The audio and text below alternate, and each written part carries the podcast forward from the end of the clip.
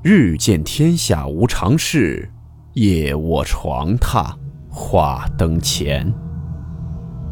欢迎来到木鱼鬼话。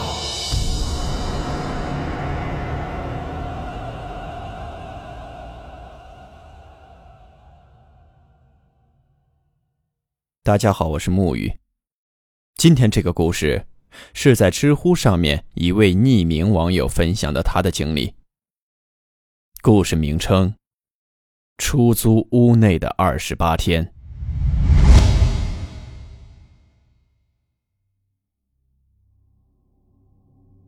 讲一个一一年的事情，我和我妻子经历的，坐标地是北京通州区土桥地铁站附近的某小区东六环边。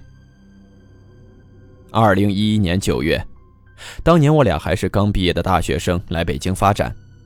那时候我俩最大的梦想就是有个家，我俩又拒绝合租，所以目标就是整租一居室。当时通州地铁沿线一居室价位在两千二到两千五一个月，押一付三，一次性要交一万左右，压力太大，就一直没定下来。偶然的一次机会，看到土桥某小区有五十三平米一居室开间出租，房东直租无中介，一个月一千五。我俩当即决定过去看房，却没想到这是噩梦的开始。首先，当时土桥一居室租房价格实际上在一千八到两千左右，这个一千五是低于市场价。但是当时还是学生，没什么经验，也没有想那么多。房主是个年轻人，搞艺术的。见面之后，我简单的问了几句，就直接签了合同。押一付三，现场就交了六千多块钱。因为房子很干净，房主说他装修后自己住了两年，后空了三年没人住，最近刚决定租出去挣点零花钱。事件的具体顺序现在记不太清了，就把记得的事儿给大家分享下。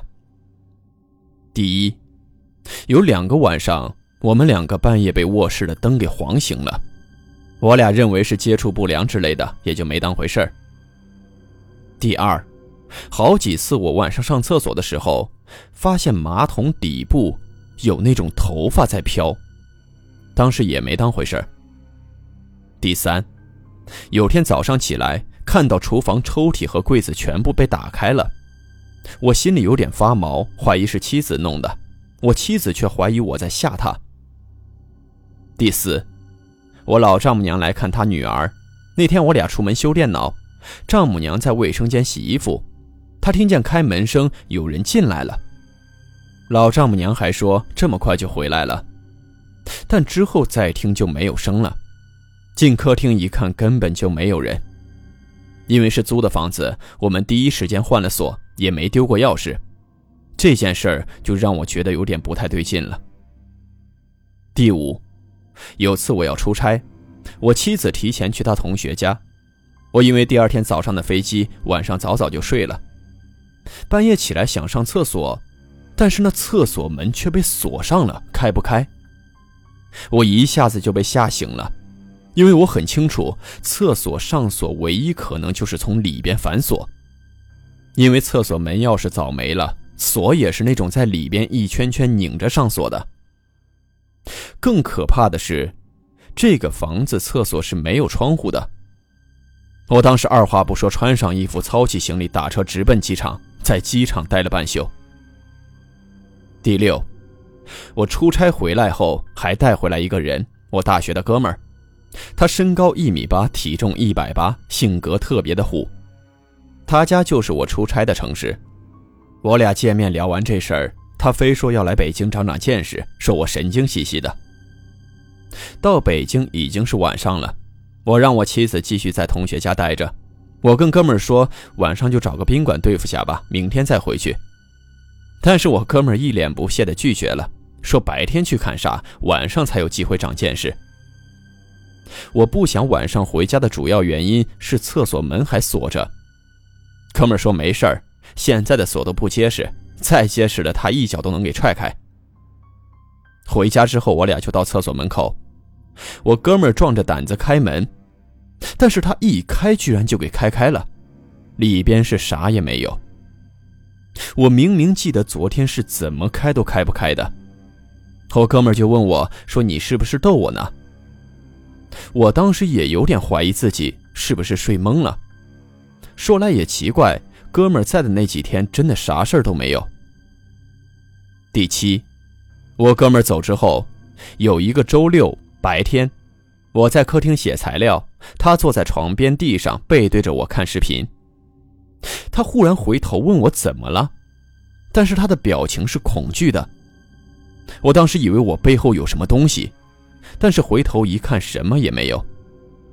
他紧跟着说了一句：“不是你踢我的。”但是我当时起码离他有三米远。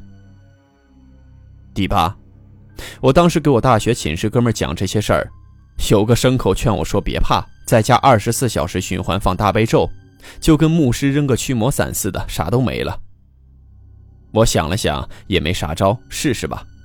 我就找了个大悲咒在家里面放，第一遍还没放完，妻子就跟我说：“别放了，感觉特别瘆得慌。”第九，还有一次，我们家的那位在厕所方便，她给她的闺蜜打电话，正在说这些事儿，就听见厨房砰的一声，她当时就在厕所大喊我的名字，问你在干什么呢？我跑厨房一看，菜刀、剪刀、锅铲散了一桌。原来是用粘钩挂在墙上的，三年五年没掉下来，恰巧我俩住进来，挂钩就不粘了。第十，刚住进去一个多星期，她大学寝室的姐们跟她男友来给我们庆祝搬新家。那时候事情还不算严重，只是觉得不太对劲。那哥们是个东北汉子，各种不信邪，张嘴就是骂，说要是有什么怎么怎么的，就要晚上住一宿。但是第二天起来后，那哥们儿的脸都肿了。当时他一脸的不好意思，说我牙疼的真不是时候。我俩当时真的是哭笑不得。第十一，大概在入住的第二十天左右，晚上两点多，我妻子被饮水机放水的声音给惊醒了，就是放水的时候饮水机发出的咕噜咕噜声，大概是三十秒一次。我把灯打开，声音就没了。这件事神奇的地方是，那饮水机的桶里是根本没有水的，而且也没有插电。我俩当时一直闲着饮水机，好多年没有用，不干净。当时我俩喝水都是用电水壶烧的水。我妻子说我当时脸都绿了，我真的是被吓到了。我俩确认了下，声音确实是从饮水机那个方向发出的，不会是别的。后来我们开着灯干坐到天亮，一动不敢动。第十二，早上天一亮，我俩就出门了，去果园环岛那个如家。我说咱退房吧，不在那儿住了，那个房子太邪乎了。妻子没遭遇到我那个锁门的事件，她还有点怀疑，觉得我大惊小怪了，是不是听错了，怎么怎么的。总之就是舍不得钱，因为我俩要是要求退房，一千五的押金肯定没了。剩下俩月三千的房租退多少还得看房东心情。后来我俩在如家住了几天，最后还是决定回家再看看。第十三，入住第二十七天，也是在那儿住的最后一个晚上，我是被妻子的一声惊叫给吵醒的。我赶紧开灯，就看见妻子捂着肩膀。我问她怎么了，她说她是被她的小佛给烫醒的。我一眼就看到他右锁骨那儿有个红印，他一直戴着一个金项链，吊坠是一座佛，小佛是空心的，但是现在小佛像的肚子好像被什么给压扁下去了。我俩又是开着灯坐在床上不敢动。最瘆人的是，当时门外的声控灯灭了的瞬间就会被点亮，我从猫眼看得清清楚楚。就好像告诉你别出来的意思。第十四、第二十八天的一早，我给房东打电话，把事情原原本本的给他讲了。我当时以为房东会骂我疯了，结果房东很平静，说：“哦，这种超自然的事情咱也解释不了，那就该退房退房，该退钱退钱吧。”当天我们就收拾东西搬去宾馆了。最后一天给房东打电话之前，我给我爸也打了电话。之前一直没跟父母说，也是怕他们担心。我给我爸讲了一遍，我爸当时非常生气，说学了这么多年数理化，到头来信这些，你有没有点脑子？最后骂完了，啪就给我把电话挂了。但是过了半个小时，就又给我打来了电话，跟我说儿子不行就搬吧，没钱爸给。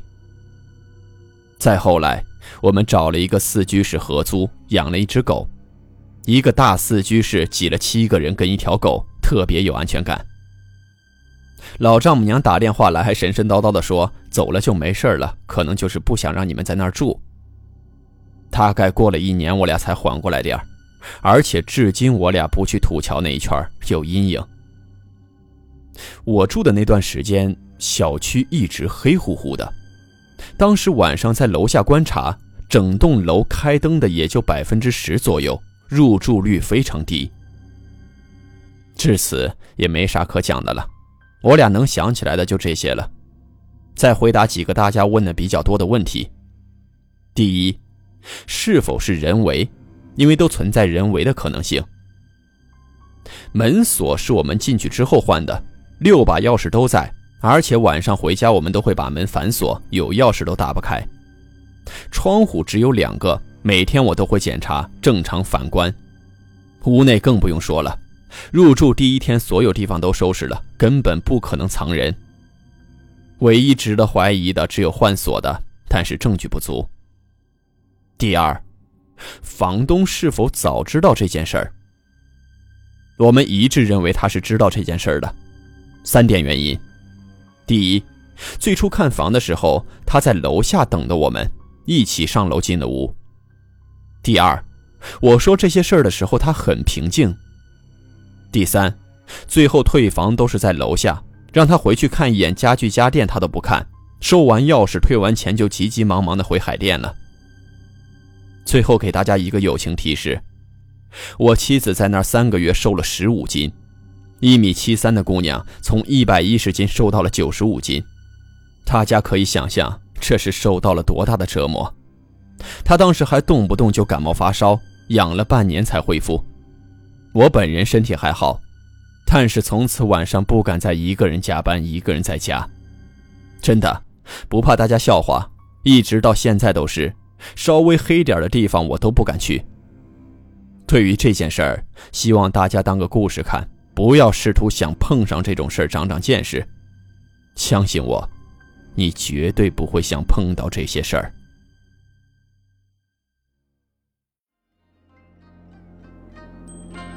好了，我们今天的故事到此结束，祝你好梦，我们明晚见。